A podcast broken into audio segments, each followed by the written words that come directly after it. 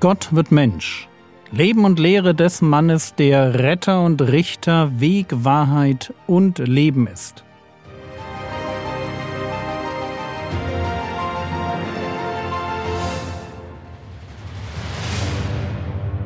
Episode 85 Wein als Zeichen. Gestern gab es einen dreifachen Nachschlag zur Hochzeit in Kana. Und heute gibt es noch einen.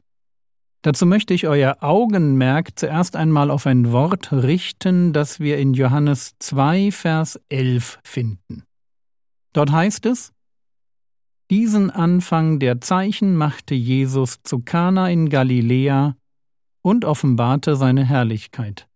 Und seine Jünger glaubten an ihn. Mir geht es um das Wort Zeichen.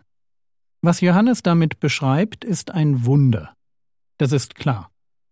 Aber statt von Wunder, das Wort gibt es im Griechischen auch, statt von Wunder zu sprechen, verwendet er bewusst das Wort Zeichen. Und das aus einem guten Grund. Die Wunder Jesu waren nämlich mehr als Wunder. Ein Wunder offenbart nur, dass der Wundertäter übernatürliche Fähigkeiten besitzt. Bezeichnet man ein Wunder aber als Zeichen, dann will man damit zum Ausdruck bringen, dass es eine geistliche Bedeutung gibt, auf die das Wunder hinweist. Ein Zeichen will etwas zeigen. Vielleicht kann man das nicht für alle Wunder sagen, die Jesus getan hat. Aber es gibt die Wunder, die definitiv zeichenhaft sind, weil man sie nämlich eigentlich gar nicht gebraucht hätte. Unser Wasser wird Weinwunder ist so ein Wunder.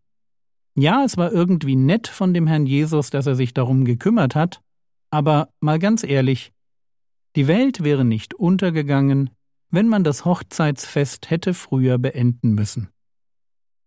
Ein bisschen kommt uns das Ganze doch eh wie der Trick eines Illusionisten vor, oder? Erinnert ein wenig an eine Zaubershow. Ist es natürlich nicht, aber wenn Johannes von einem Zeichen spricht, dann wissen wir, dass es nicht reicht, nur festzustellen, dass Jesus halt Wasser in Wein verwandeln kann. Seine Wunder wollen mehr. Sie wollen auf geistliche Zusammenhänge hinweisen, die sich dem erschließen, der über das Wunder nachdenkt. Manchmal sind die Zusammenhänge recht offensichtlich. Wenn Jesus sich nach der Speisung der 5000 in einer längeren Ansprache als das Brot des Lebens bezeichnet, wenn er die Idee, Licht der Welt zu sein, mit der Heilung eines Blinden komplettiert, oder sich als Auferstehung und Leben vorstellt, kurz bevor er Lazarus aus den Toten auferweckt. Wenn er das tut, dann sehen wir das Zeichen und wissen, worauf er hinweist. Das ist dann einfach nicht schwer zu verstehen.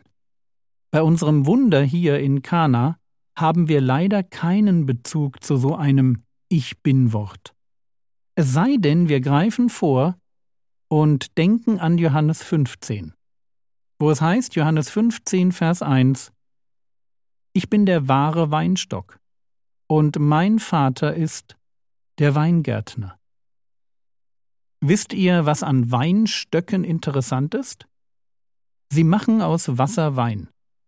Jedenfalls würde man das damals so gesehen haben. Ein Weinberg war dazu da, Wein zu produzieren. Deswegen heißt er ja Weinberg. Der einzelne Weinstock nahm Wasser auf und verwandelte es in Trauben, und von da war es ein ganz kleiner Schritt zum Wein. In gewisser Weise tut jeder Weinstock genau das, was Jesus auf der Hochzeit zu Kana tat. Er verwandelt Wasser in Wein. Wenn Jesus also von sich als dem wahren Weinstock spricht, dann könnte man das erste Zeichen in Kana als einen Hinweis auf diese Funktion sehen, die Jesus im Leben von Menschen haben möchte. Eben genau wie er Brot des Lebens, Licht der Welt oder Auferstehung und Leben sein will. Und noch etwas fällt auf. Johannes fügt ein Detail in seine Erzählung ein, das auf den ersten Blick unnötig ist.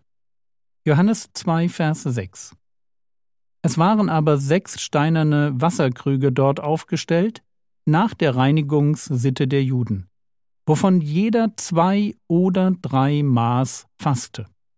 Merkt ihr, wie detailliert hier die Größe, das Material und vor allem der übliche Verwendungszweck der Wasserkrüge beschrieben wird? So genau hätten wir das für unser Wasserwirt Weinwunder gar nicht gebraucht. Aber jetzt wissen wir, dass es üblich war, in jüdischen Häusern Wasserkrüge bereitzuhalten, um die von den Rabbis geforderten zeremoniellen Waschungen vorzunehmen. So lesen wir in Markus Kapitel 7 die Verse 3 und 4 Denn die Pharisäer und alle Juden essen nicht, wenn sie sich nicht sorgfältig die Hände gewaschen haben, indem sie die Überlieferung der Ältesten festhalten. Und vom Markt kommend essen sie nicht, wenn sie sich nicht gewaschen haben. Und vieles andere gibt es, was sie zu halten übernommen haben, Waschungen der Becher und Krüge und Kupfergefäße. Obwohl es im mosaischen Gesetz auch Waschungen gab, hatten diese Reinigungssitten nichts mit Gottes Gesetz und auch nichts mit Hygiene zu tun.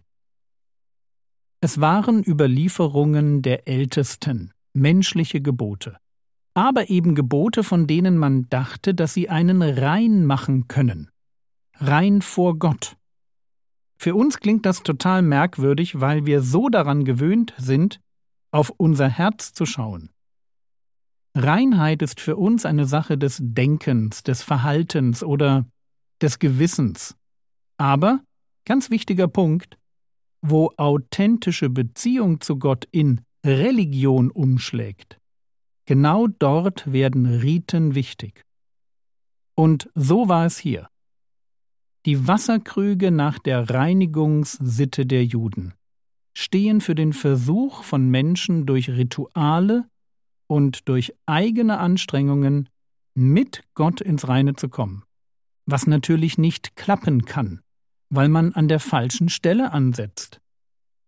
So heißt es in Lukas Kapitel 11, Vers 39, Der Herr aber sprach zu ihm, Nun, ihr Pharisäer, ihr reinigt das Äußere des Bechers und der Schale, euer Inneres aber ist voller Raub und Bosheit. Was müssten sie ändern? Antwort Ihr Herz. Sie reinigen sich äußerlich mit Wasser, aber ihnen fehlt die Veränderung im Herzen. Und genau an der Stelle passt unser Wasser zu Weinwunder perfekt, weil Wein in der Bibel als ein Bild für Freude steht. Genau genommen wirkt Wein auf mein Herz. Wasser kann äußerlich Dreck abwaschen, aber Wein verändert mein Herz. Er macht mich fröhlich. Um es nur kurz zu sagen, die Bibel ist gegen Trunkenheit und Sauftouren, aber nicht gegen Alkohol an sich. Aber zurück zu unserem Zeichen. Zu viel Duschen macht mich sauber, aber es verändert nicht mein Denken. Zu viel Wein tut das schon. Und deshalb taugt Wein als Zeichen. Wenn ich mir Wein als Zeichen auf der Hochzeit zu Kana anschaue, dann ist er für mich einerseits ein Hinweis auf die Freude, die Gott mir schenken will. Aber Wein ist noch mehr. Wein ist ein Hinweis auf die verändernde Kraft des wahren Weinstocks, der meine hilflosen Versuche, mich selbst zu reinigen, der diese hilflosen Versuche nimmt und sie durch ein von ihm verändertes und erneuertes Herz ersetzt. Wein als ein Zeichen für die verwandelnde Kraft des Evangeliums. Eine Kraft, die mein Innerstes umkrempelt. Christentum ist eben keine Religion mit neuen Geboten, so nach dem Motto Früher war es das mosaische Gesetz, heute ist es die Bergpredigt. Streng dich an, du kannst es schaffen. Nein, Christentum ist die Begegnung mit dem lebendigen Gott dem Gott, der alle meine Versuche, mich selbst zu retten, durch ein Wunder ersetzt. Ein Wunder, das er in mir wirken will. An die Stelle von Selbstgerechtigkeit, im Bild das Wasser in den Reinigungsgefäßen, tritt sein Wein. Gottes Geschenk der Wiedergeburt und Erneuerung.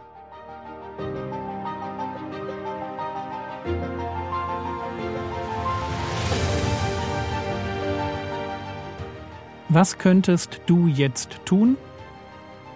Nimm dir doch wie letzte Woche 15 Minuten Zeit, um den Gottesdienst am kommenden Sonntag vorzubereiten.